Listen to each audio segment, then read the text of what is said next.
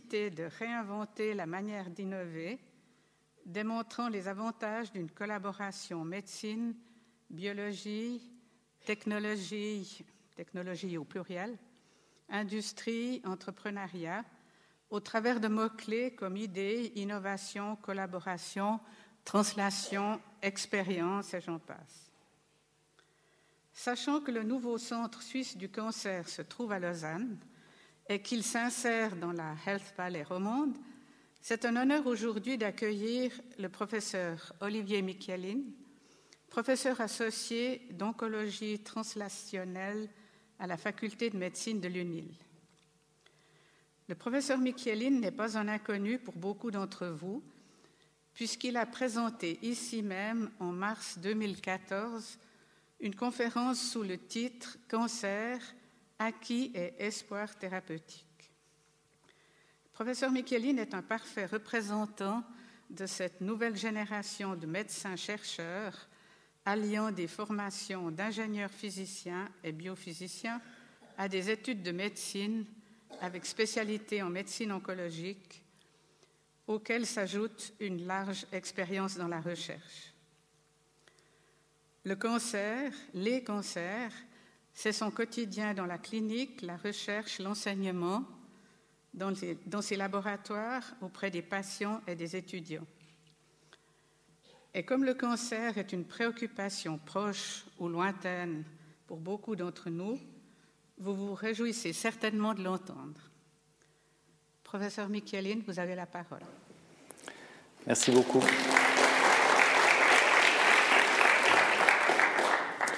Bonjour mesdames, bonjour messieurs, c'est un grand plaisir pour moi d'être ici à nouveau. Euh, le sujet d'aujourd'hui euh, me tient particulièrement à cœur. Euh, j'ai depuis de nombreuses années travaillé dans l'enceinte du Swiss Cancer Center Lausanne, qu'on discutera abondamment dans, dans, les minutes qui suivent.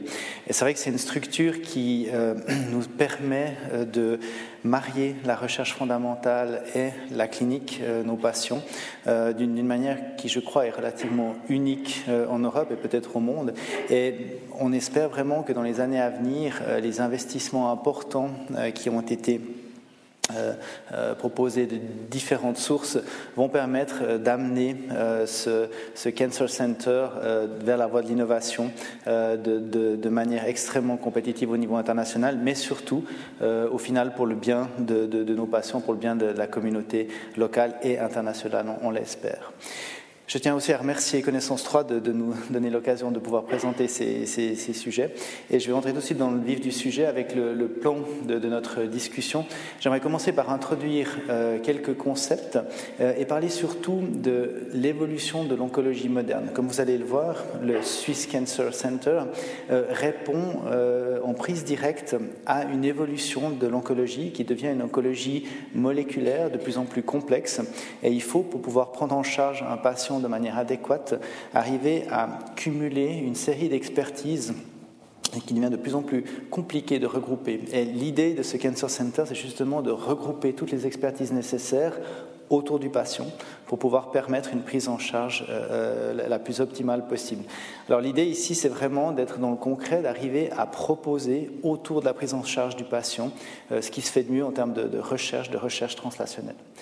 Euh, on parlera ensuite des concepts euh, fondamentaux du Swiss Cancer Center Lausanne euh, et en quoi ces concepts permettent d'espérer répondre aux challenges de l'oncologie moderne. finalement, j'aimerais en fin de présentation vous montrer deux exemples qui sont issus de, nos propres travaux au sein du SCCL pour montrer comment l'ingénierie mais aussi la partie clinique se marient autour de cas de patients de mélanome pour vous montrer vers où on essaie d'aller dans, les années qui, viennent. Alors, je commencerai directement par un très bref rappel de, de l'histoire de l'immunothérapie à Lausanne. Alors c'est certainement quelque chose qui est beaucoup trop raccourci, il y a beaucoup d'acteurs euh, très importants qui ne seront pas mentionnés ici, mais c'est juste pour vous donner une idée sur le fait que euh, euh, ce Cancer Center qui va être essentiellement orienté vers l'immunothérapie n'est pas à Lausanne pour rien. Il y avait vraiment un terreau, une, matière existante qui a fait que son implantation a été décidée à Lausanne. Alors la, première partie très importante, c'était la fondation, la création de l'ISREC menée par le professeur Isliker, déjà en 1964, qui a été vraiment la première pierre de taille qui a permis de, construire la suite de l'oncologie lausannoise. on regrette bien sûr la disparition d'Yves Paterno, qui était le président de la fondation ISREC, qui nous a quittés récemment. et nos, pensées vont vraiment à sa famille. Euh, sur ce terrain, euh, l'Institut Ludwig euh, a pu quelques années plus tard créer la première branche à Lausanne, vraiment centrée sur l'immunothérapie du cancer. Et nous avons le plaisir aujourd'hui d'avoir Jean-Charles Serotini qui est avec nous et qui est le directeur de cette première branche lausannoise. Euh, suite à ça, euh, je pense qu'un des événements marquants et qui probablement explique euh, où on en est maintenant, ça a été une décision extrêmement courageuse de nos politiciens que de nommer un médecin à la tête d'une école polytechnique. comme vous savez, Patrick Ebicher a été le premier médecin à diriger l'école polytechnique fédérale de Lausanne avec pour mission de créer un département des sciences de la vie, c'est-à-dire comment est-ce que toute l'ingénierie euh, qui est, euh, de qualité exceptionnelle à l'EPFL pouvait s'orienter ou ajouter des valences pour devenir compétente dans les sciences du vivant. Et ce virage, je crois maintenant avec le recul, on peut le dire, a été une réussite spectaculaire. Et c'est probablement ça qui a aussi permis d'arriver euh, maintenant à créer ce Cancer Center avec tous les espoirs qu'il porte. Alors, ça a notamment permis de recruter euh, quelqu'un d'extrêmement talentueux au niveau, au niveau, international, Doug Anahan, qui a repris la direction de l'ISREC, entre-temps transféré des palages à l'école polytechnique. Et là, il y, a, il y a, eu tout de suite euh, des étincelles qui ont commencé à se faire, avec d'une part un oncologue euh, prestigieux comme Doug Anahan et tout l'environnement d'ingénierie qui a permis de commencer à réfléchir en termes d'ingénierie sur des problèmes d'oncologie, d'oncologie médicale. Et ça, ça a créé le, terreau pour euh, recruter une deuxième euh, personne extrêmement proéminente à l'heure actuelle, qui est le professeur Georges Koukos, et qui a pris cette fois la direction du département d'oncologie au CHUV, mais un département qui a ce site particulier, et c'est suffisamment unique pour le, mentionner, euh, que les labos de recherche font partie du département. Et ça, c'est une force qu'on a qui est extrême à Lausanne, c'est que la partie recherche dépend aussi de la partie clinique. Autrement dit, il n'y a pas de barrière entre les cliniciens et les chercheurs. Tous dépendent du même département dirigé par euh, Georges Koukos. Et ça, ça représente une facilité en termes d'accès à du matériel pour les analyses, de retour de l'innovation vers les patients euh, qui, est, tout à fait, euh, qui vaut vraiment la peine de, mentionner. Et puis finalement, ce qui va arriver dans un avenir tout proche, c'est le retour de l'Institut Ludwig sous forme d'une branche. L'Institut Ludwig est toujours présent à Lausanne, mais était devenu simplement des fonds donnés à l'université.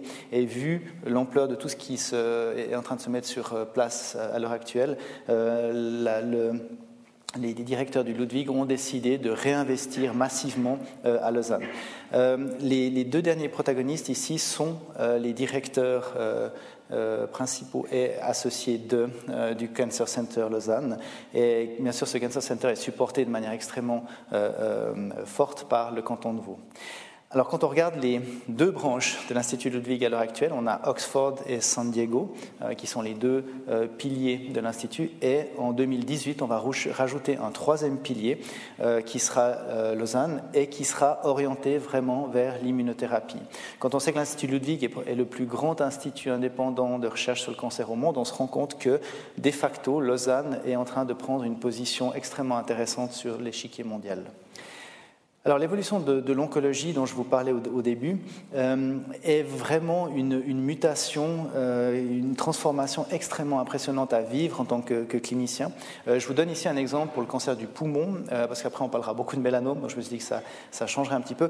Vous voyez ici par exemple une population que j'ai essayé de représenter comme hétérogène avec différentes couleurs, et cette population est traitée une chimiothérapie. Et cette chimiothérapie amène à un taux de réponse, que j'ai appelé ici euh, taux de réponse, de 15%, euh, ce qui est relativement faible. Hein. C'est-à-dire que dans 15% des patients, on a une diminution de la taille euh, des, lésions, des métastases. Alors ça se traduit par, bien sûr, un bénéfice pour le patient, mais ça reste une petite fraction des patients qui y bénéficient. Ça, c'est la situation qu'on vivait il y a encore quelques années.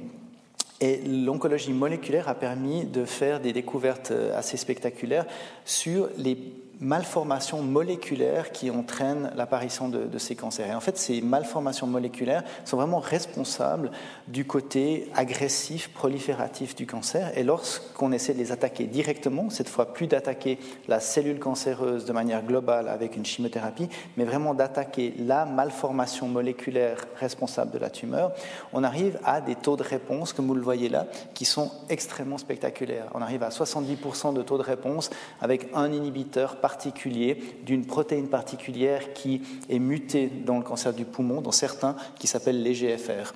Et vous voyez que en fait, la fréquence de ces mutations est relativement basse, 15%. Par contre, lorsqu'on détecte une telle mutation, on peut plus permettre de, passer à côté de ce traitement spécifique qui amène à des taux de réponse pareils. Alors c'est vrai pour toutes sortes d'autres euh, altérations, on est en train de les découvrir au fur et à mesure, on ne va pas passer ça en détail, mais ce qui est très, très important de regarder, c'est des taux de réponse qui sont toujours de manière consistante beaucoup plus impressionnants qu'avec la chimiothérapie, par contre des fréquences qui deviennent extrêmement faibles. Et sur cette diapositive, on voit vraiment toute la complexité de ce qu'on va devoir faire, c'est aller chercher des prévalences de 2% dans la population des cancers du poumon, de manière à permettre à ces patients d'obtenir des taux de réponse de 80, même dans certains cas de 100%. Tous les patients répondent à certains types d'inhibiteurs. Donc c'est vraiment je crois, le challenge qu'on va avoir dans ces prochaines années euh, pour arriver à, bien sûr ne pas rater ce genre d'événement moléculaire chez un patient, vu l'impact thérapeutique que, que, cela représente.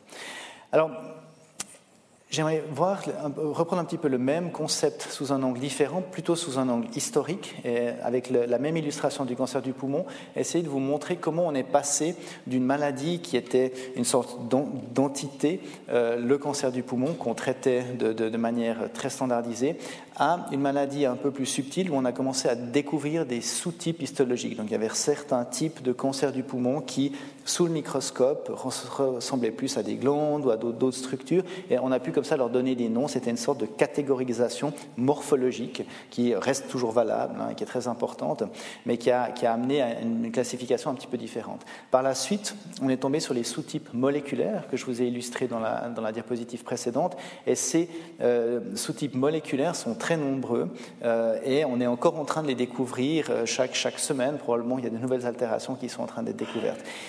Mais probablement le challenge pour le Cancer Center Lausanne, c'est probablement la situation d'après, que j'ai appelé les omics, qui sont toutes les, analyses globales que l'on peut faire à l'heure actuelle. Par exemple, si l'on veut euh, connaître si ce gène est muté ou pas, euh, on essaye de, de, faire sa séquence de manière très ponctuelle. On va chercher ce gène-là et on sait s'il est muté ou pas.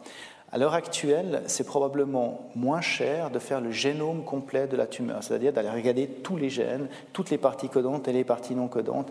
Et ça, c'est en train de transformer la quantité d'informations dont on va disposer en tant que clinicien pour prendre des décisions. On n'aura plus uniquement certains gènes, mais carrément tout le génome. On saura tout en gros, au niveau génomique, hein, il y a encore beaucoup d'autres euh, choses à connaître, mais au niveau génomique, on connaîtra probablement tout euh, de la tumeur de, nos patients. La question, c'est comment est-ce qu'on transfère cette euh, information énorme en une décision thérapeutique? Et je vous montrerai un petit peu ce que ça représente et pourquoi le Cancer Center de Lausanne est peut-être bien positionné pour résoudre ce genre de challenge.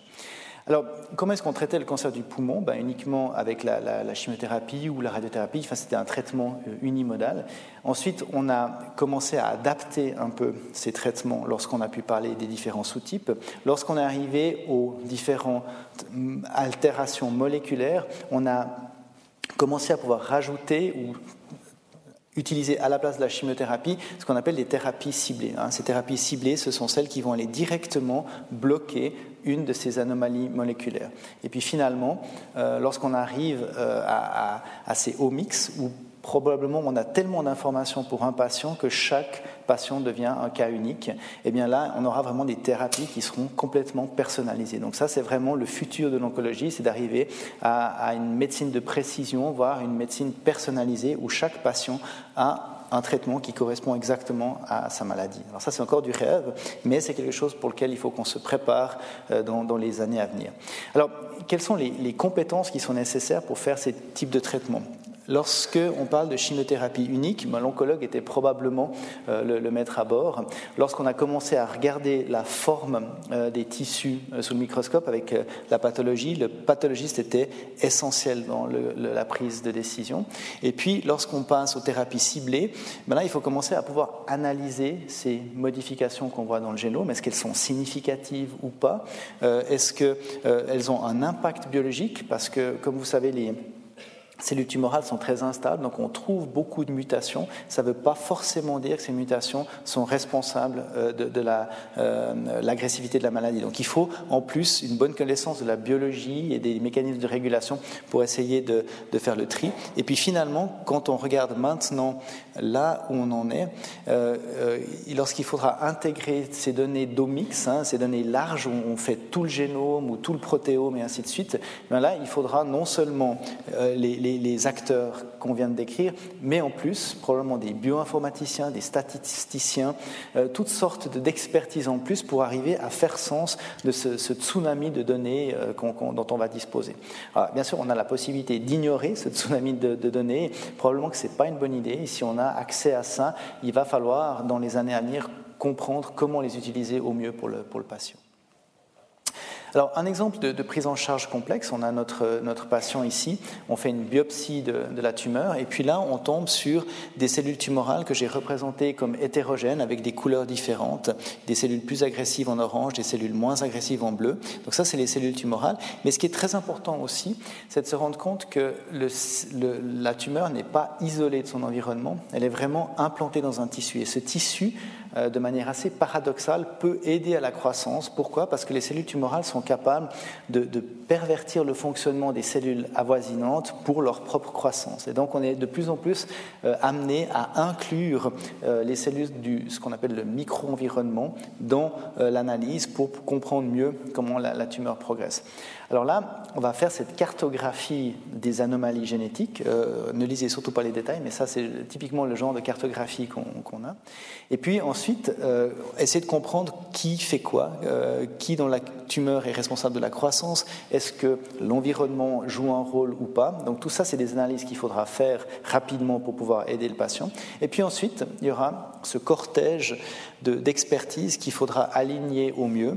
Euh, l'oncologue qui sera bien sûr en charge de la décision thérapeutique, le pathologiste pour euh, euh, vérifier que la partie du tissu qu'on regarde et qu'on a analysé par toutes ces techniques évoluées est bien la bonne, qu'on parle bien de la partie la plus agressive du cancer et pas d'une autre, et ainsi de suite. Euh, le chirurgien qui va nous dire euh, j'ai prélevé cette biopsie dans de bonnes conditions ou bien au contraire elle a attendu un peu trop longtemps, est-ce que ça a transformé certains euh, des gènes et ainsi de suite. généticien qui va nous donner la validité des, des, mutations qui sont observées, le bioinformaticien qui va essayer de nous rendre accessibles toutes ces données et finalement essayer aussi de comprendre euh, euh, comment la maladie réagit à certains types de médicaments en utilisant par exemple euh, des lignées cellulaires. Donc on peut essayer de dériver de la tumeur des, lignées de cellules qu'on fait croître et puis ensuite on peut tester des médicaments dessus pour voir si la, cellule répond ou pas. Donc ça on voit la complexité de, ce qui est devant nous et puis ce qui est encore plus effrayant à quelque part c'est le fait qu'une fois qu'on a fait un traitement, ben, les cellules résistantes ont peut-être augmenté au moment où la maladie malheureusement progresse.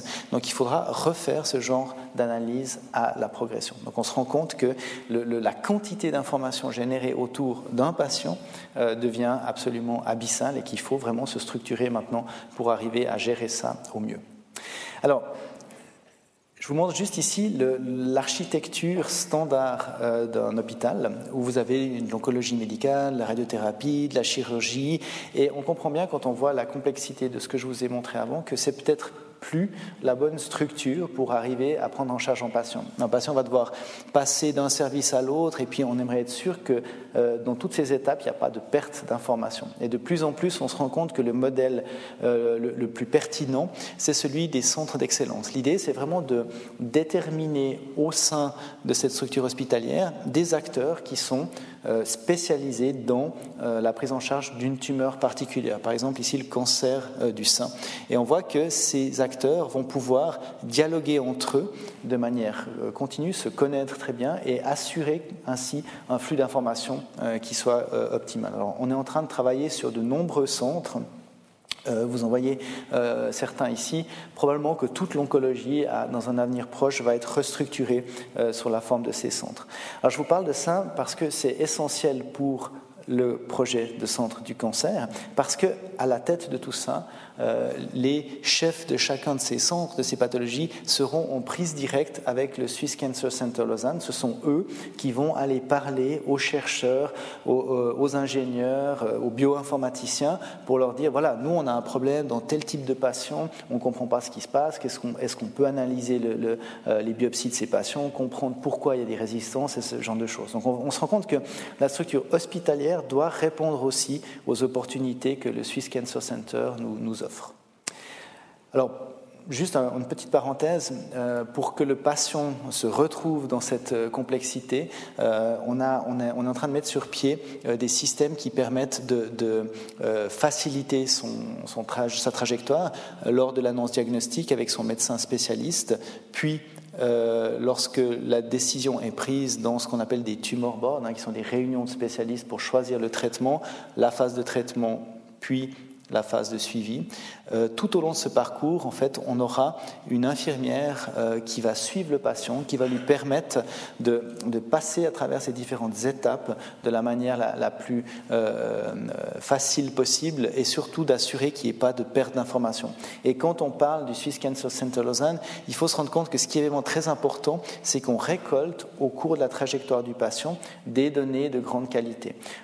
Lorsqu'on génère ces données de, mutations et, toutes ces omics dont je vous parlais, euh, il faut pouvoir les mettre en parallèle avec des données cliniques de qualité, sinon on n'a rien euh, sur quoi s'appuyer, sur quoi se, comparer. Et donc il nous faut savoir si ce traitement a marché, oui ou non, et puis bien sûr aussi collectionner des échantillons, savoir qu'ici il y avait une mutation dans l'échantillon prélevé à ce moment-là, et qu'après il y a eu une réponse. Donc on peut commencer à mettre en commun la mutation dans le tissu et puis la réponse à ce traitement. Donc vous vous rendez compte qu'il faut arriver à faire ce genre d'associations en cours de route pour non seulement traiter au mieux le patient en question, mais aussi euh, alimenter tout ce qui est euh, la recherche qui va en découler. Voilà, alors ça c'était l'introduction sur l'état des lieux de l'oncologie moderne.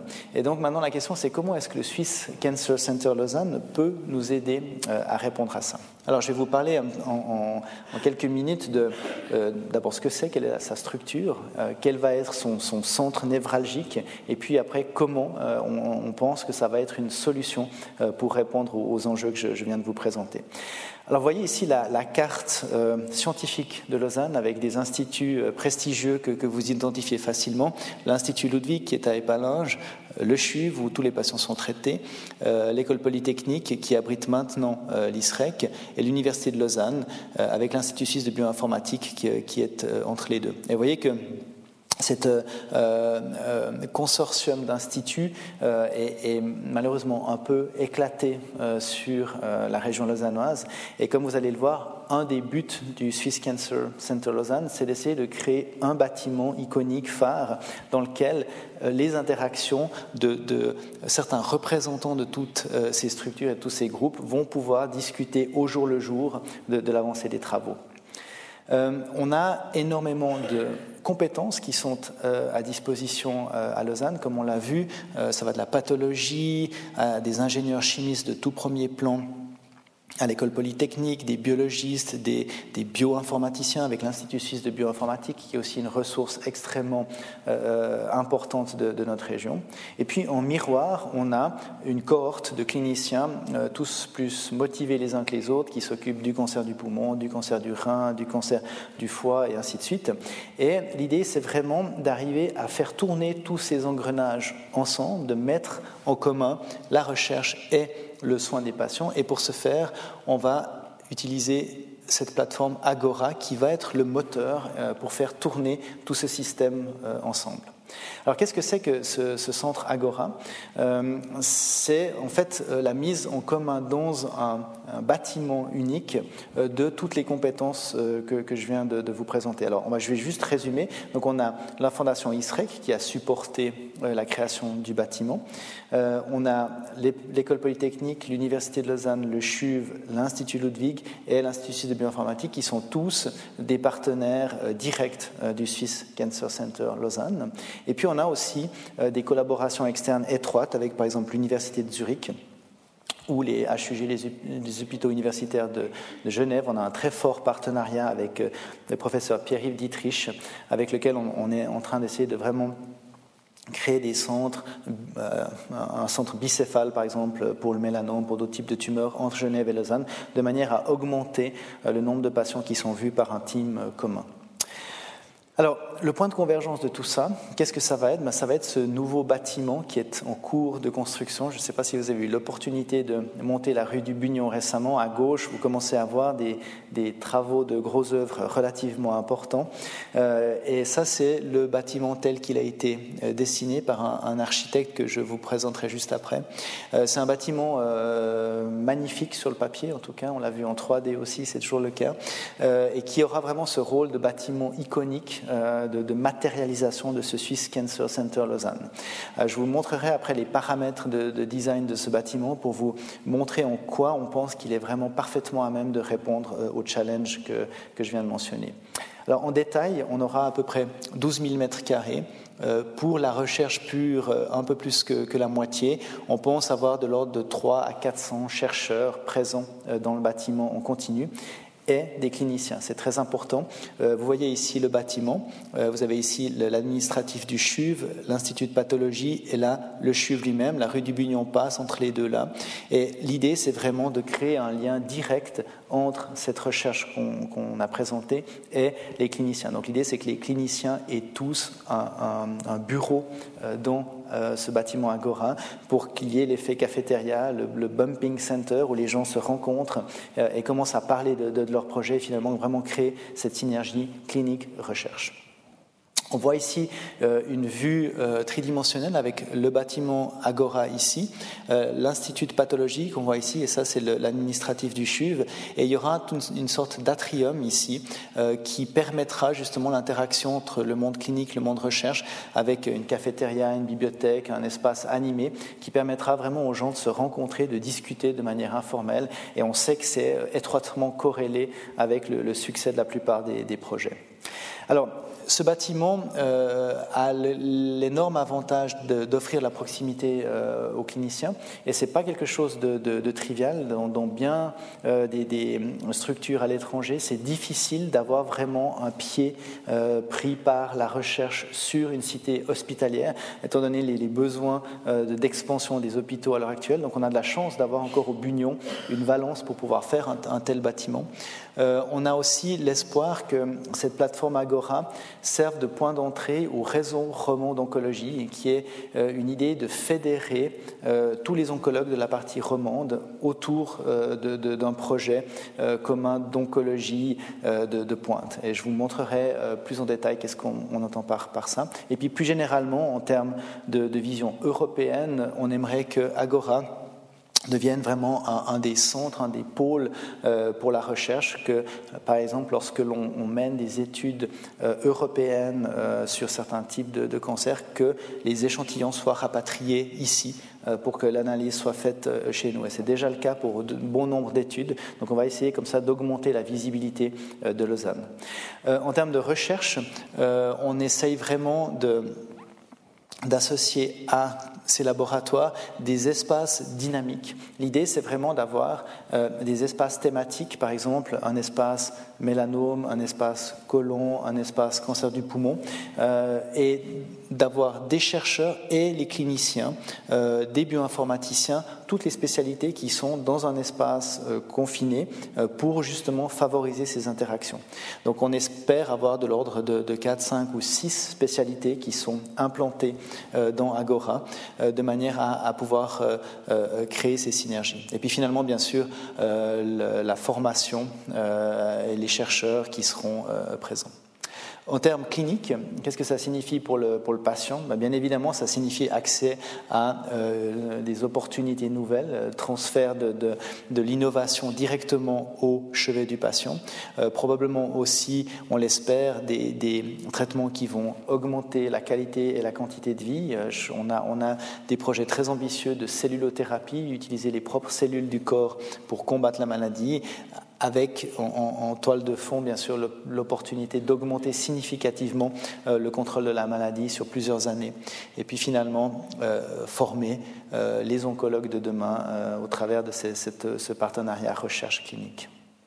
Alors voilà, maintenant j'aimerais vous présenter euh, ce qu'on a créé en termes de réseau autour de, Lausanne et Genève, euh, avec euh, une structure qui, je crois, répond assez bien aux, envies et aux besoins de, ce que vient d'être présenté et qui permet probablement de, gérer au mieux la répartition de la charge entre des hôpitaux périphériques, des structures universitaires et aussi des oncologues installés dans le privé. Et on a eu beaucoup de discussions ces derniers mois euh, avec les oncologues installés pour mettre sur pied ensemble de manière harmonieuse ce réseau. On vient de signer un accord avec euh, euh, Pierre-Yves Maillard, Pierre-François Lévrin et, les acteurs principaux pour démarrer ce réseau. Donc d'ici quelques mois, probablement, on, va commencer à, lancer ces, premières, ces premiers balbutiements du, réseau. On est extrêmement content de, voir ça finalement se, se, se Alors si on suppose qu'on a un patient particulier dans un hôpital régional. L'idée, c'est d'arriver à identifier ce patient et de lui permettre d'avoir accès à l'innovation du Swiss Cancer Center Lausanne au moment où il en a le plus besoin. Alors la, stratégie est la suivante, on va envoyer des échantillons de la tumeur au CHUV. Dans le même temps, on va récolter les données cliniques de base de manière informatique. Et on est en train de construire euh, au CHUV euh, des outils qui nous permettent de faire euh, de la recherche sur le type de tumeur, mais aussi euh, de contextualiser ces découvertes en fonction de l'état clinique du patient, du nombre de lignes de traitement, et ainsi de suite. Une fois qu'on a fait tout ça, on peut euh, proposer aux patients certains types de traitements qui ne sont disponibles qu'au CHUV, qu'au HUG ou que dans certains hôpitaux de, de la Romandie. Et à ce moment-là seulement, on déplace le patient dans ces unités de soins pointues. Et dès que ce traitement a été réalisé, le patient peut regagner son hôpital de départ ou l'oncologue privé référent euh, qui, s'occupe du patient.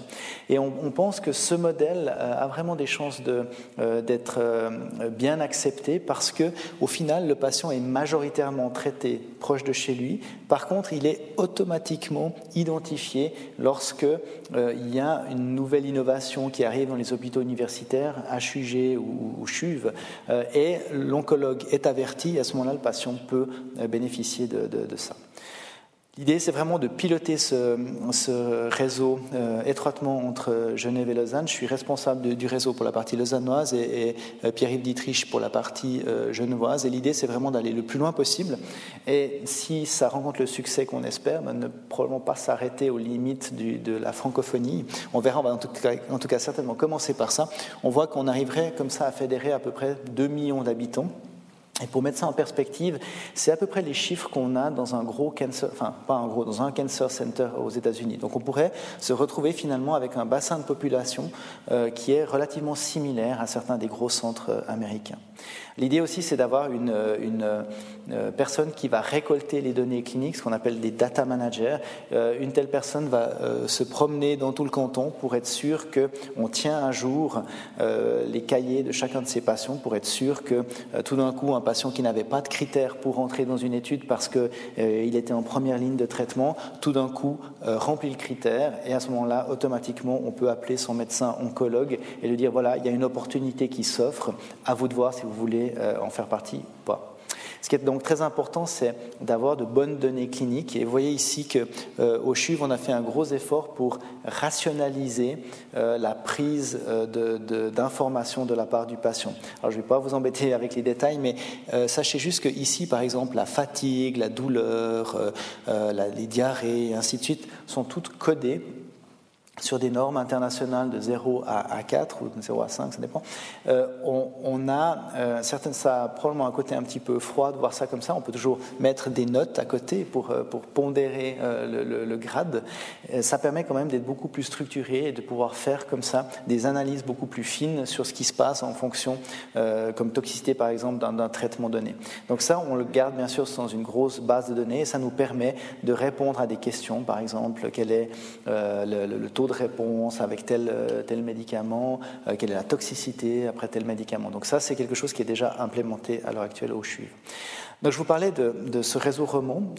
L'idée, c'est vraiment aussi de rendre toute cette innovation très complexe que je vous ai, dont je vous ai parlé avec ces omics et ce séquençage et tout ça, d'arriver à rendre ça plus intelligible pour un oncologue généraliste.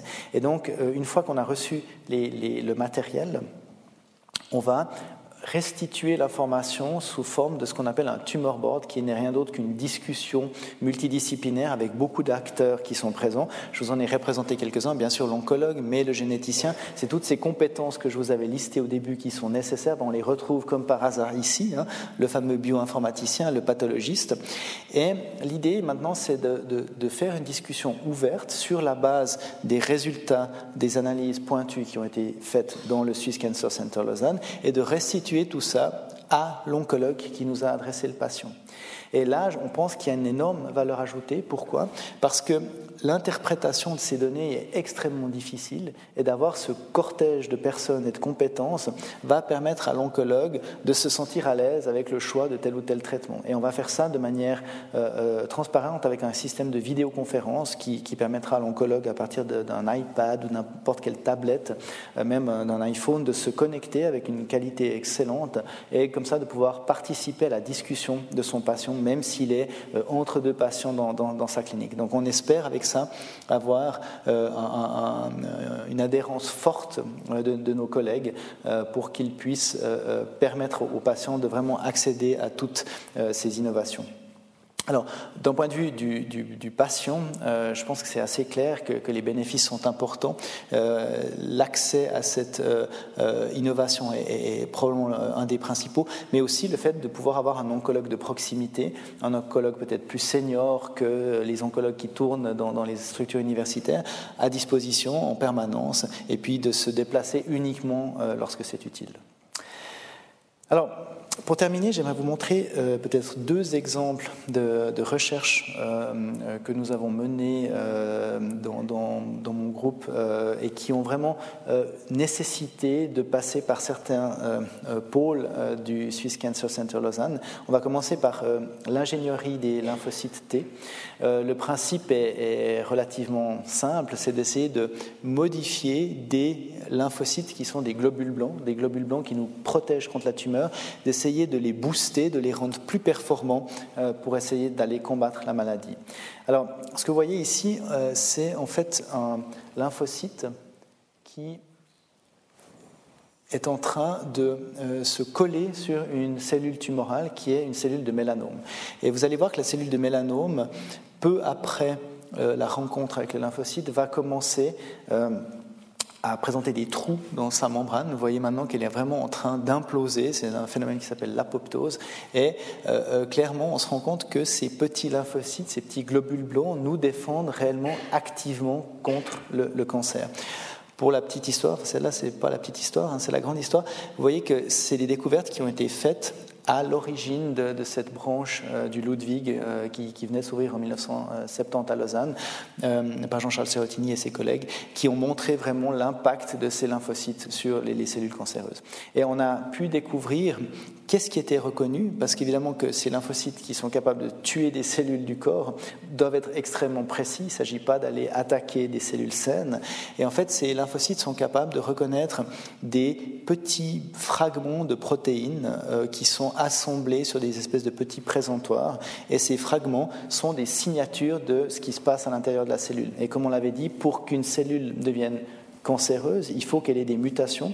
Et ces mutations passent obligatoirement par des protéines qui sont anormales. Et du coup, ces protéines anormales amènent à des petits fragments anormaux à la surface. Et ça, c'est vraiment le signal que le, système immunitaire détecte pour tuer une cellule cancéreuse de l'extérieur sans même aller voir à l'intérieur si euh, euh, l'expression des protéines est normale ou pas. Donc comment est-ce qu'on peut essayer d'utiliser ça en thérapie? Bah, L'idée c'est d'extraire ces globules blancs, les lymphocytes T, euh, du patient, et puis de les reprogrammer en leur donnant un, récepteur capable de reconnaître ces euh, petits fragments anormaux de manière encore plus euh, forte que ce qu'ils font naturellement, parce que puisque le cancer est apparu, il y a eu à un moment une, diminution de performance du système, de mettre ces cellules en expansion et de les réinjecter aux patients. Alors, euh, pour résumer à peu près 15 années de recherche, euh, on a dû vraiment passer par des étapes euh, très précises. Premièrement, bien choisir les patients desquels on a pu extraire ces globules blancs. Ensuite, utiliser de la bioinformatique pour comprendre l'interaction entre le récepteur du globule blanc, hein, c'est toute la partie supérieure ici en gris et bleu, c'est le récepteur qui reconnaît euh, la cellule cancéreuse. La cellule cancéreuse fait partie de cette euh, partie en jaune ici. Donc ça, c'est vraiment l'interface entre le système immunitaire et la cellule cancéreuse. Donc on a utilisé de la bioinformatique structurale pour optimiser ce, ce récepteur. Ensuite, on a mis ce récepteur optimisé dans des cellules pour voir si les cellules, euh, les globules blancs à qui on a donné ce récepteur sont plus actives ou pas. Et effectivement, 1 euh, euh, ici signifie qu'on a à peu près 100% de cellules cibles cancéreuses qui sont tuées. Donc on voit qu'au fur et à mesure des itérations, on a réussi à arriver pratiquement à tuer toutes les cellules cancéreuses avec ces super lymphocytes, ces super globules blancs. Ensuite, on a fait des tests chez la souris qui montrent que les souris chez qui on donne ces super globules blancs vivent plus longtemps que les cellules qui ont uniquement que les souris qui ont uniquement les cellules euh, normales. Donc là, on est très content. On a l'impression qu'on a un réel impact sur la survie de la souris. Et bien évidemment, euh, les essais cliniques devraient débuter euh, d'ici une année ou deux. on espère pouvoir amener les, meilleurs de ces récepteurs chez le patient d'ici à peu près 2017-2018. Alors, quelles étaient les compétences dont on a eu besoin pour créer ce projet? Ben, Vous voyez que ça vient au départ du CHUV pour la sélection des patients, ça finit au CHUV pour les essais cliniques euh, de manière, euh, euh, on espère, très proche. Mais entre deux, on a dû avoir recours à beaucoup de technologies de l'EPFL, de l'Institut suisse de bioinformatique, des tests faits à l'Université de Lausanne, un gros soutien de l'Institut Ludwig pour ce qui est des tests souris. Donc on voit que beaucoup des partenaires du Swiss Cancer Center Lausanne ont été absolument clés dans la mise euh, sur pied de, ce projet. Donc ça, c'est un des exemples où le Swiss Cancer Center Lausanne euh, a joué un rôle déterminant. Alors finalement, c'est le, dernier exemple. Si vous avez encore le courage, j'aimerais vous, montrer comment on peut maintenant essayer de comprendre comment la maladie s'adapte euh, à notre traitement. Et pour ça, on va essayer de reprendre un petit peu les concepts modernes euh, de, traitement du cancer qui ont notamment été révolutionnés par euh, Doug Anahan, qui a permis de repenser le rôle de l'environnement tumoral. Je vous parlais du micro-environnement.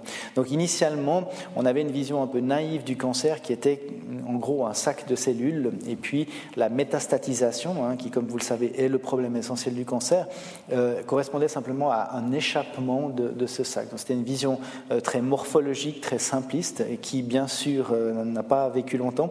Et on se rend compte maintenant que c'est beaucoup plus complexe, avec les cellules cancéreuses qui sont vraiment dans un tissu et qui ont besoin de ce tissu pour survivre. Et donc les interactions entre cellules cancéreuses et cellules de l'environnement euh, sont fondamentales. Alors, un exemple très simple à comprendre, c'est les cellules endothéliales. Les cellules endothéliales, ce sont celles qui forment des vaisseaux et pour une tumeur, c'est nécessaire de créer des vaisseaux. On sait qu'à partir de 1 à 2 mm, euh, on ne peut plus être nourri en oxygène, en, glucose, par diffusion simple. Il faut qu'il y ait réellement un vaisseau qui alimente euh, la tumeur. De ce fait, la tumeur doit être capable d'induire dans des cellules saines la prolifération de vaisseaux. Donc ça, on se rend compte qu'il y a vraiment des interactions directes entre la cellule tumorale et l'environnement. Alors, je vous passe les détails, mais il y a certains facteurs, ne lisez surtout pas ces, petites légendes, il y a des facteurs qui permettent aux cellules tumorales de créer euh, ces vaisseaux. Il y a aussi des facteurs qui permettent à ces cellules tumorales de créer euh, un tissu fibreux pour, euh, pour, maintenir leur structure et aussi euh, de, indirectement créer leur vaisseau. et puis il y a aussi beaucoup d'interactions avec le système immunitaire, la les cellules tumorales doivent être capables de bloquer l'action du système immunitaire pour ne pas être détruites. Donc tout ça, ça amène à, énormément de complexité. Euh, et par exemple, les, cellules immunitaires ici qui sont répressives sont bloquées très activement, directement par la tumeur. Euh, on sait par exemple ici qu'il y a certaines mutations directement. Ça, c'est une mutation qu'on voit, une anomalie du mélanome. Eh bien, cette anomalie, on voit des signaux aux fibroblastes des cellules saines. Et ces fibroblastes, ensuite, sous l'impact de ces signaux, bloquent complètement l'action de ces cellules tueuses. Donc on se rend compte qu'il y a vraiment des mécanismes très euh, euh, impressionnants de, stratégie que la cellule tumorale met en place pour échapper. Alors maintenant, la question, c'est comment est-ce qu'on peut essayer de comprendre ces mécanismes d'interaction? Et là, l'idée, c'est de partir d'échantillons de tumeurs qu'on va récolter soit des patients euh, en haut, d'une cohorte de patients, ou de patients qu'on suit avec des biopsies itératives qu'on pourrait faire à différents moments dans la thérapie, soit de manière similaire euh, chez la souris. Et l'idée, c'est de partager l'échantillon en différents groupes, les cellules tumorales, les cellules euh, stromales, c'est vraiment les cellules d'environnement, ou bien les cellules immunitaires, et puis de disséquer tout ça et de faire toutes sortes d'analyses mix euh, dont je vous avais parlé. Donc on va faire du séquençage, de la protéomix, de la métabolomix, tout ce qu'on veut. Et avec ça, on devrait pouvoir commencer à comprendre qui parle à qui. Alors, est-ce que les cellules cancéreuses parlent aux fibroblastes En échange, les fibroblastes aident à la croissance tumorale? Est-ce que euh, les cellules cancéreuses directement euh, inhibent le système immunitaire? Ensuite, est-ce que le système immunitaire parle aux fibroblastes ou parle en retour à la cellule cancéreuse? Et ainsi de suite. Et pour pouvoir comprendre vraiment laquelle de ces boucles qu'on détecte euh, est la plus importante, il faut qu'on puisse comparé aux données cliniques. Je vous avais parlé de l'importance de la récolte de données cliniques euh, qu'on fait au CHUV, et c'est exactement là où ça arrive. Il nous faudra des données cliniques de haute qualité pour pouvoir comprendre comment ces mécanismes de, discussion euh, doivent être prioritisés dans l'adaptation euh, à nos traitements.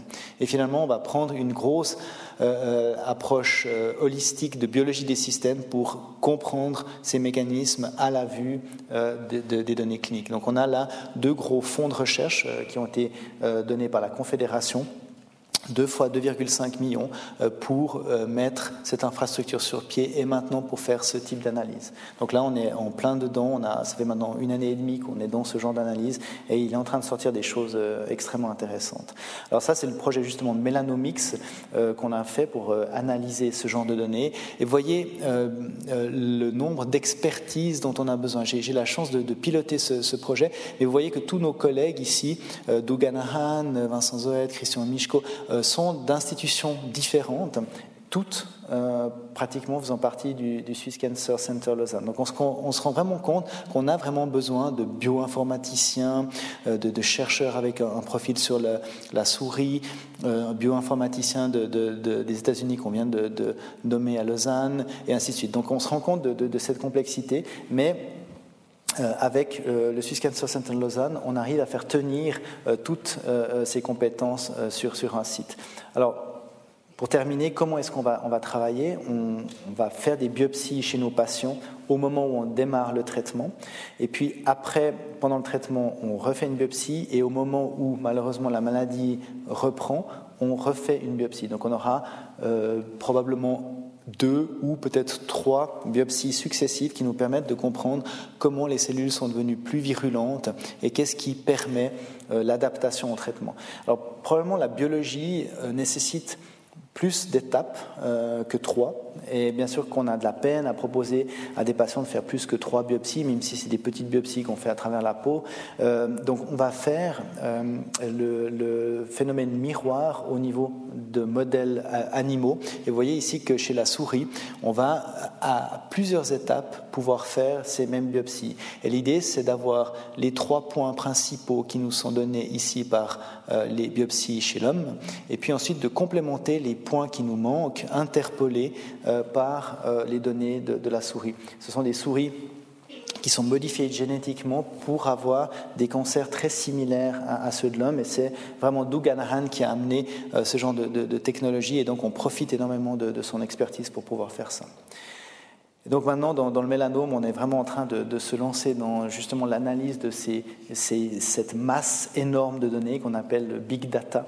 Euh, c'est un mot très à la mode. Vous savez que Google fait du big data. Ils sont capables de savoir à peu près tout ce qu'on fait en mettant ensemble nos emails, nos données de téléphone, nos GPS et ainsi de suite. Alors, c'est peut-être pas forcément la meilleure application du big data. Euh, on pense qu'en en, termes médicaux, on peut aussi analyser énormément de, de, de de facteurs euh, en, un bloc pour pouvoir ensuite aider à la prise de décision euh, clinique. Donc là, on a ces données structurées qu'on a vues, on a des échantillons de sang, et puis on est en train de mettre tout ça ensemble euh, dans cette approche big data avec ce qu'on appelle des, algorithmes de, type machine learning. Donc c'est vraiment des programmes qui apprennent en voyant certains types de patterns dans, les données. Grâce à ça, ils sont capables de, s'adapter aux données, et plus on leur donne de données, plus ils deviennent performants. Et on est en train de voir comme ça certains algorithmes euh, commencer à, décortiquer euh, ce, sac d'informations pour en sortir des, règles intéressantes.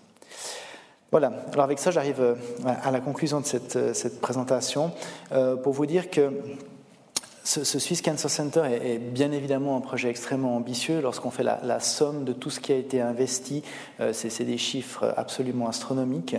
Euh, mais clairement, je pense que ça représente une opportunité unique euh, pour Lausanne de se situer sur la, sur la carte internationale et vraiment aussi, aussi de capitaliser sur l'existant. Le Swiss Cancer Center va pas être construit des nouveaux, c'est vraiment une mise ensemble d'expertise déjà existante euh, et plutôt l'idée d'essayer de se donner un but commun euh, plutôt que, que, de vouloir créer quelque chose de, nouveau. Mais clairement, euh, que ce soit l'oncologie et son, évolution ou ce que la science est en train de pouvoir faire converge à une telle vitesse qu'on pense que c'est vraiment le bon moment de mettre euh, tous ces acteurs sous le même toit. Et le bâtiment Agora sera certainement euh, probablement l'endroit où la, plupart des découvertes vont, être faites dans les années à venir. Alors il me reste à remercier euh, nos institutions et le, canton de Vaud qui a joué un rôle exceptionnel dans la, possibilité de créer ces, infrastructures. Et bien sûr aussi nos patients et leurs familles qui, acceptent d'entrer dans des essais cliniques, qui ont toujours été soumis à une commission d'éthique, validés plusieurs fois. vraiment la, recherche clinique maintenant a des standards extrêmement élevés.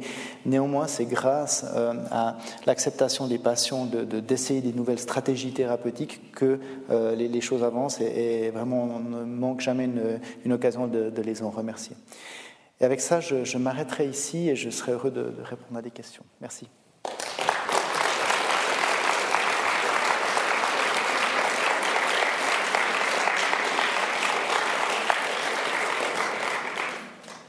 Euh, merci au professeur Micheline de nous avoir euh, présenté cette euh, exposé plein d'espoir, en fait. Et nous avons rendu aussi conscients de l'énorme travail euh, que, chacune, que chacun des progrès dans le domaine de l'oncologie, comme dans d'autres, nécessite. Les questions maintenant? Moi, j'ai une question générale. Est-ce que le cancer peut arriver à n'importe quelle personne ou est-ce que la façon de vivre, que ce soit par exemple la nourriture, les activités, peuvent avoir une influence? Mais y a-t-il aussi un pur hasard? Ouais, c'est une, bonne question.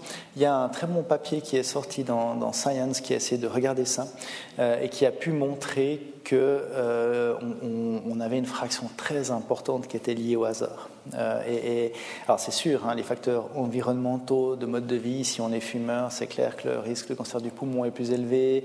Euh, il y, a toutes sortes d'associations qui sont bien connues, mais il en reste qu'une fois qu'on a enlevé tout ça, la part du hasard est extrêmement élevée. On a certains types de cancers pour lesquels on n'a aucun ou très très peu de, de, facteurs environnementaux qui sont incriminés. Par exemple, le cancer du cerveau, on a très peu de, choses à, analyser. Et donc, euh, dans, une grande fraction des, cancers, malheureusement, le hasard est le, driver. Alors, il y a des cancers héréditaires aussi, mais ils représentent une petite fraction. Hein. C'est de l'ordre de 10, 15, 20 ça dépend comment on compte, mais ce n'est pas euh, la majorité des cancers qui sont héréditaires, non. Euh, vous avez parlé d'argent à un moment donné, vers la fin de votre exposé. On sait aussi que certains médicaments sur le cancer et d'autres maladies coûtent très cher. Euh, vous n'avez pas parlé des assurances, enfin des assureurs qui, qui contribuent à ce projet ou, est-ce qu'ils regardent ça en attendant de savoir combien ça va coûter? Et puis au fond, est-ce qu'on peut leur dire à ces assureurs, par exemple, que on va aller vers une médecine moins chère parce que la vie, on dit, elle n'a pas de prix, mais elle en a quand même un. Hein. C'est une très, très bonne question. Euh, je vous remercie de l'avoir posée parce qu'on va aller voir les assureurs dans pas très longtemps pour leur parler justement de, ce séquençage qu'on va faire. Parce que, euh, donc, à partir de, disons, milieu de l'année, on aura des technologies qui vont d'ailleurs s'implémenter dans l'ancien bâtiment Serrono euh, entre Genève et Lausanne, qui permettront de séquencer tout le génome d'une tumeur pour à peu près 1520 francs. Et en fait, 1520 euh, francs, ça correspond à pratiquement faire un ou deux euh, types d'analyses euh, standards. Et par exemple, quand on veut traiter correctement un mélanome, on est souvent obligé de faire deux, trois, quatre analyses standards. Donc on est très rapidement plus cher en technologie standard que si on fait directement le, génome.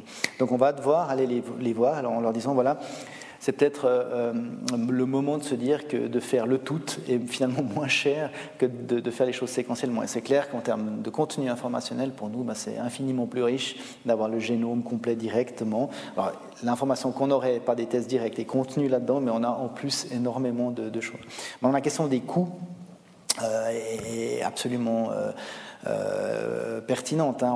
On a, des, coûts de certains traitements qui euh, dépasse facilement les 100 000 francs par patient. Donc euh, ça commence à devenir, euh, disons, la limite de ce que la, société peut tolérer, hein, de ce que les assurances arrivent à, nous, fournir comme prestation. On a la chance en Suisse pour l'instant d'avoir aucune limitation, hein, d'avoir des remboursements pour tous ces traitements, des fois plus vite que le reste de, de l'Europe, du monde. Maintenant, euh, je pense que c'est un modèle qui va devoir évoluer parce que si chaque nouveau médicament est à peu près à de l'ordre de, 100 000 francs par année, euh, je pense que le système va, vers des, des, difficultés euh, notoires. Alors il y a maintenant des, nouveaux, enfin des, ébauches de, de réflexion pour essayer de voir si il faudrait faire un prix de remboursement qui dépend de, la valeur ajoutée du médicament. Par exemple, si une, industrie, pharmaceutique fait une molécule très similaire à une molécule déjà existante simplement pour euh, diviser le marché en deux, euh, ce seraient des, stratégies qui seraient peu valorisées par le remboursement. Donc il y a des choses comme ça qu'on pourrait essayer de mettre sur pied euh, pour essayer de, limiter cette escalade des prix. Mais c'est vrai que ça, c'est un problème sérieux. Est-ce qu'on va vers la fin des chimiothérapies Non, probablement pas. Hein. Il, faut, il faut se rendre compte que les chimiothérapies restent d'une performance incroyable. Hein. Ça, guérit euh, 98% euh, des, cancers testiculaires, euh, c'est très efficace dans le cancer du sein. Mais c'est vrai aussi qu'on est en train de grignoter euh, le, disons, les indications des chimiothérapies. Ben, je m'occupe au, CHUV du, mélanome. quand j'ai commencé, on n'avait que la chimiothérapie. Et maintenant, je dirais c'est exceptionnel qu'on ait recours à la chimiothérapie. On fait des immunothérapies, des thérapies ciblées. Et vraiment, la, chimiothérapie, c'est en dernière cours si on a besoin d'une thérapie de pont avant une autre thérapie immunitaire ou ce genre de choses. Donc, euh, dans mon domaine, par exemple, ça a quasiment disparu. Mais il y a beaucoup d'autres indications où ça reste le traitement euh, de, référence. Et puis, euh, ce qui est certainement l'avenir, c'est les combinaisons.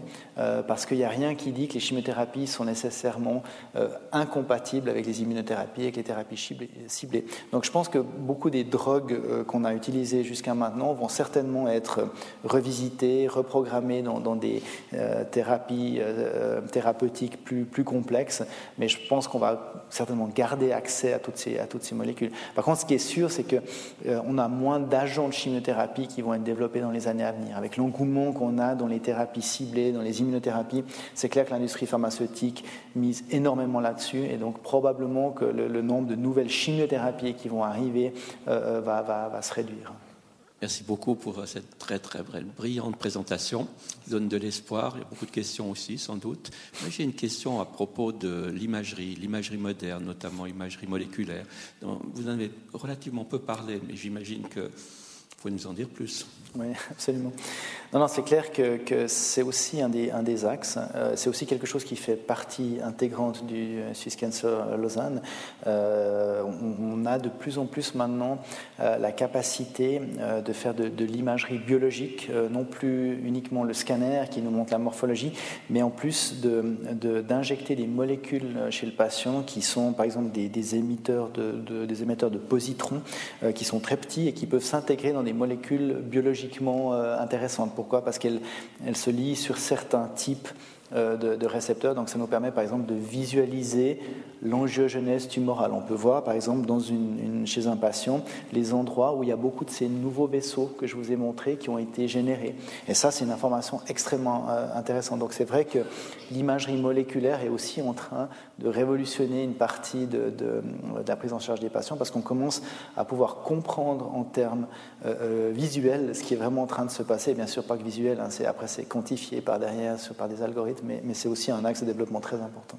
Et, si j'ose encore une question, c'est celle euh, au fond du, recours aux patients, parce que c'est vrai, vous avez, vous avez certainement vu que on ne peut pas faire de la recherche, notamment la recherche clinique, sans les patients. vous pouvez nous dire, au fond, qu'est-ce que vous avez comme euh, stratégie pour euh, impliquer vos patients dans des protocoles de recherche?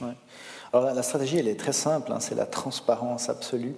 on, on, se doit vraiment de donner aux patients tous les éléments euh, pour qu'ils puissent prendre avec nous une, décision euh, éduquée. Euh, je pense que la, difficulté, c'est de, se rendre compte à quel point tout ça est devenu complexe et il faut être sûr qu'on garde vraiment le patient euh, avec nous euh, à travers cette complexité.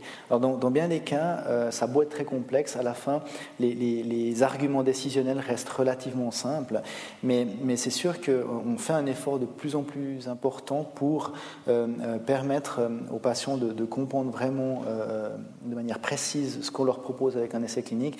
vous êtes très bien passé pour savoir que les consentements s'élargissent, que, ça devient de plus en plus difficile. Je pense qu'une chose qui est très importante aussi, c'est l'éducation continue euh, de, la société, des patients.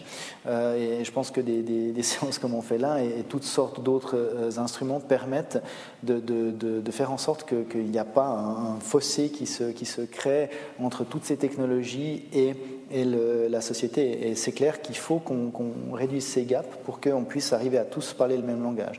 Je dirais que c'est presque le, challenge le plus important euh, pour ces essais cliniques, c'est d'arriver à vraiment communiquer l'information essentielle pour les patients. maintenant, il y a aussi beaucoup euh, d'essais d'avoir des patients qui sont plus participatifs euh, dans, ce genre d'essais cliniques, ce qui est certainement une, bonne chose. Mais c'est vrai que ça reste un challenge d'arriver à, faire comprendre euh, à, une centaine de personnes tous les tenants aboutissants de ce genre de choses, mais ça fait aussi partie euh, des, choses intéressantes de notre travail quotidien.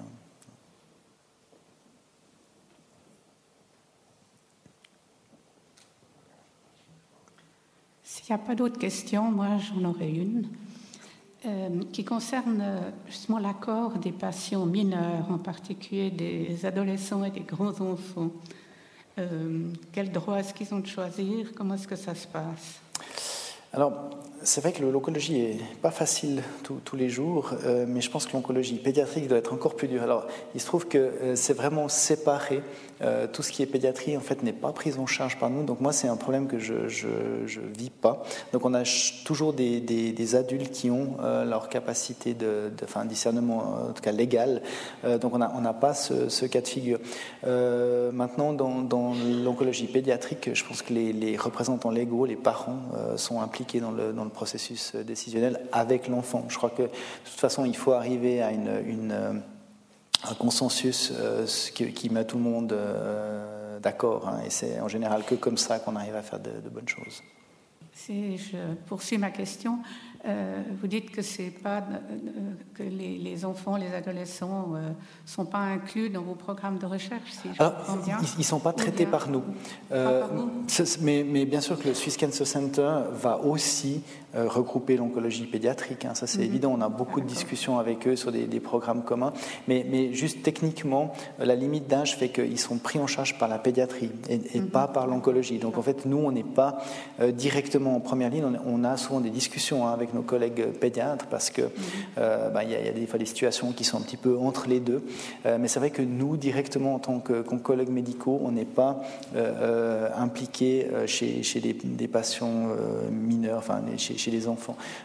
Mais, encore une fois, hein, je crois que en ce qui concerne la, prise de décision de participer à une étude clinique chez, les, enfants, il faut bien sûr que les, parents soient euh, derrière et bien sûr euh, les enfants. Donc ça complexifie un petit peu la prise de décision, euh, mais c'est évident qu'il faut que les, les, deux parties prenantes soient, soient d'accord. J'ai entendu que vous avez parlé tout à l'heure de combinaison de thérapie. Et j'ai aussi entendu qu'il y avait une combinaison qui était radiothérapie et chimiothérapie. Est-ce que l'immunothérapie pourrait éventuellement remplacer la radiothérapie, parce qu'on entend aussi souvent que les gens disent Ah, la radiothérapie, c'est douloureux. Et est-ce que la radiothérapie est encore un point de recherche? Je ne sais pas ce que vaut l'émission 36.9, mais il présentait le nouveau robot qui avait été installé euh, au centre d'oncologie à, Lausanne. Et qu'en est-il de cette, euh, cette piste? Bah, c'est une très bonne question. La, radiothérapie est en, pleine explosion euh, technologique à l'heure actuelle. Euh, on, est, on, capable de faire des, choses avec les rayons qui étaient impensables il y a encore quelques années. Euh, si vous voulez, il y a quelques temps, on, devait irradier toute une région du, patient pour avoir des doses délivrées qui soient efficaces contre la tumeur. Et maintenant, avec ce qu'on appelle la radiothérapie conformationnelle, on, on peut tirés avec plusieurs petits faisceaux euh, qui permettent de dessiner une, une, forme de dose qui correspond exactement à la région à traiter. Donc avec ça, on a des doses beaucoup plus élevées qui sont délivrées à l'endroit où c'est nécessaire et beaucoup moins à, l'endroit euh, où, où ça l'est pas. Donc là, il y a une explosion de, de, de, technologies et d'innovation qui font également partie hein, de, intégrantes du Swiss Cancer Center Lausanne. Le professeur Jean Bourris, qui est le chef du service de, radiothérapie, est extrêmement dynamique. C'est vraiment une, des figures de proue au niveau européen. Euh, et l'idée, c'est bien sûr d'amener cette innovation dans tous les programmes dont, je viens de parler, notamment dans les immunothérapies. Alors peut-être que l'immunothérapie va remplacer euh, la radiothérapie, peut-être aussi qu'elles vont se combiner, parce que la radiothérapie permet de, détruire localement des cellules cancéreuses et de fait d'exposer euh, les antigènes, en fait, les fragments anormaux. Et le fait d'exposer ces fragments anormaux prédispose ce type d'approche à être combiné avec les immunothérapies. Donc maintenant, on a beaucoup d'essais où on irradie le patient à quelques endroits pour essayer de, relarguer les antigènes de la, de la tumeur, et puis on vient ensuite avec une immunothérapie pour essayer de créer une réponse systémique qui va ensuite euh, permettre d'aller attaquer la maladie à d'autres endroits. Donc euh, la, radiothérapie vient, devient de moins en moins toxique parce qu'on a de plus en plus la capacité de la focaliser au bon endroit. Euh, et puis c'est clairement une des techniques qui va être utilisée en combinaison avec la radiothérapie, mais de plus en, avec la chimiothérapie, mais de plus en plus avec les immunothérapies. On pense que là il y a un, réel partenariat de techniques à créer.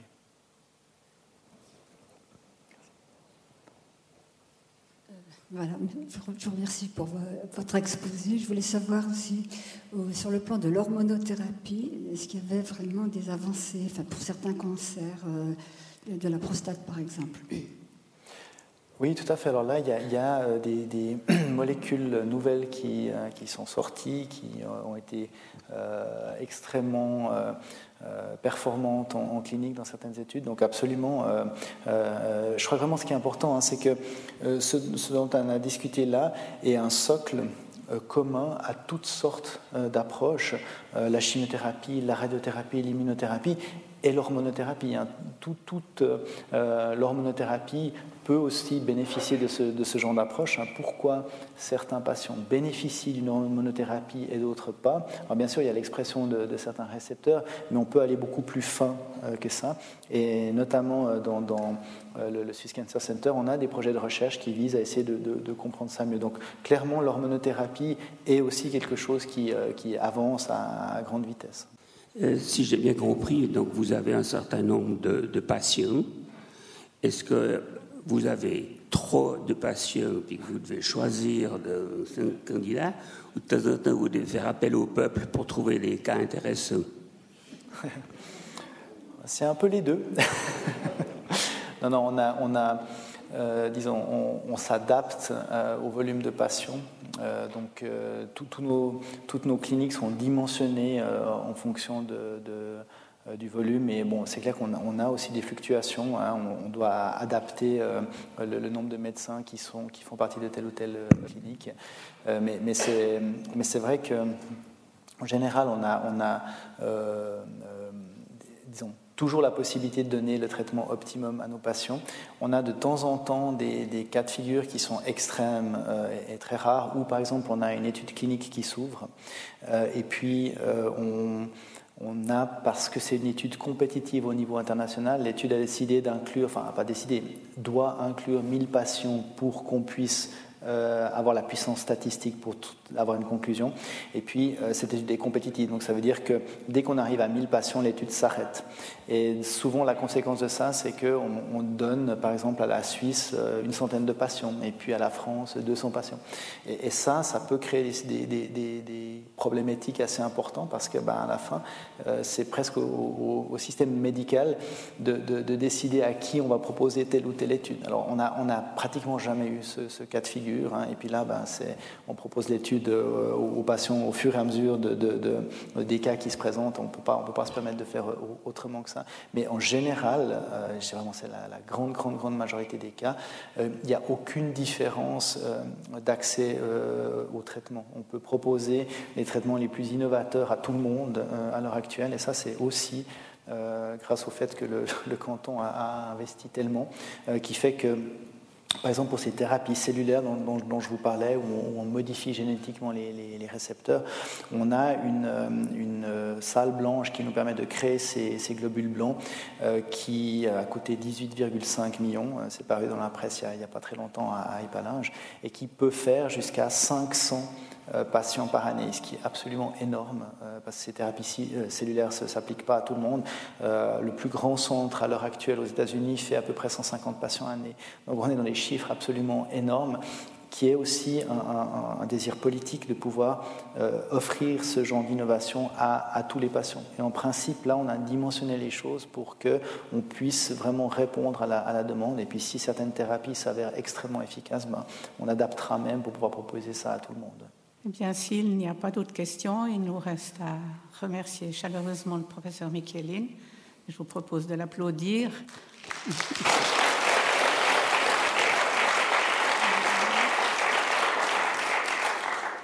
Et je vous donne rendez-vous donc la semaine prochaine pour la dernière conférence de la saison qui euh, sera donnée par Madame Valérie Hugon-Tobler, professeure à la HSSO sur le thème Vieillesse et migration, chance ou impasse pour le marché du travail. Je vous souhaite une bonne rentrée chez vous et merci.